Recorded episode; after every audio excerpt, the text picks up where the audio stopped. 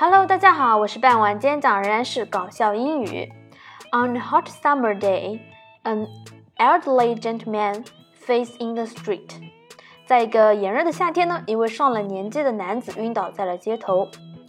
A small crowd immediately gathers around him.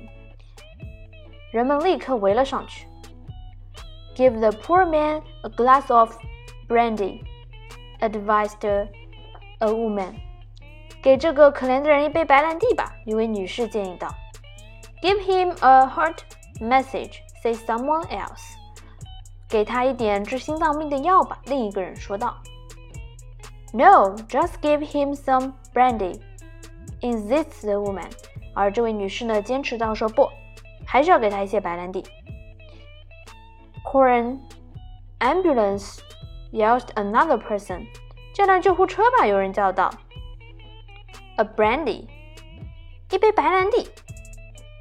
The man suddenly sits up and exclaims。这时，那个人突然坐起来，嚷嚷道：“Shut up, everybody！啊，闭嘴，你们都闭嘴！And do as the kind lady says。就照那位好心的太太说的去做就可以了。”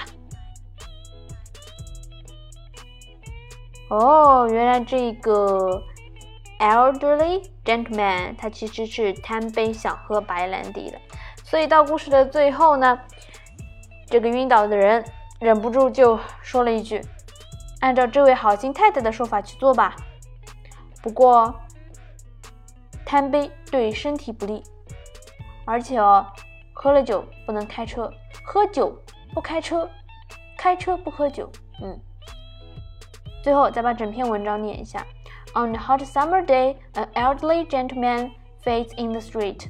A small crowd immediately gathered around him. Give the poor man a glass of brandy, advised a woman. Give him a heart message, says someone else. No, just give him some brandy, insists the woman. Call an ambulance, yells another person. A brandy. A man suddenly sits up and exclaims, "Shut up, everybody, and do as the kind lady says."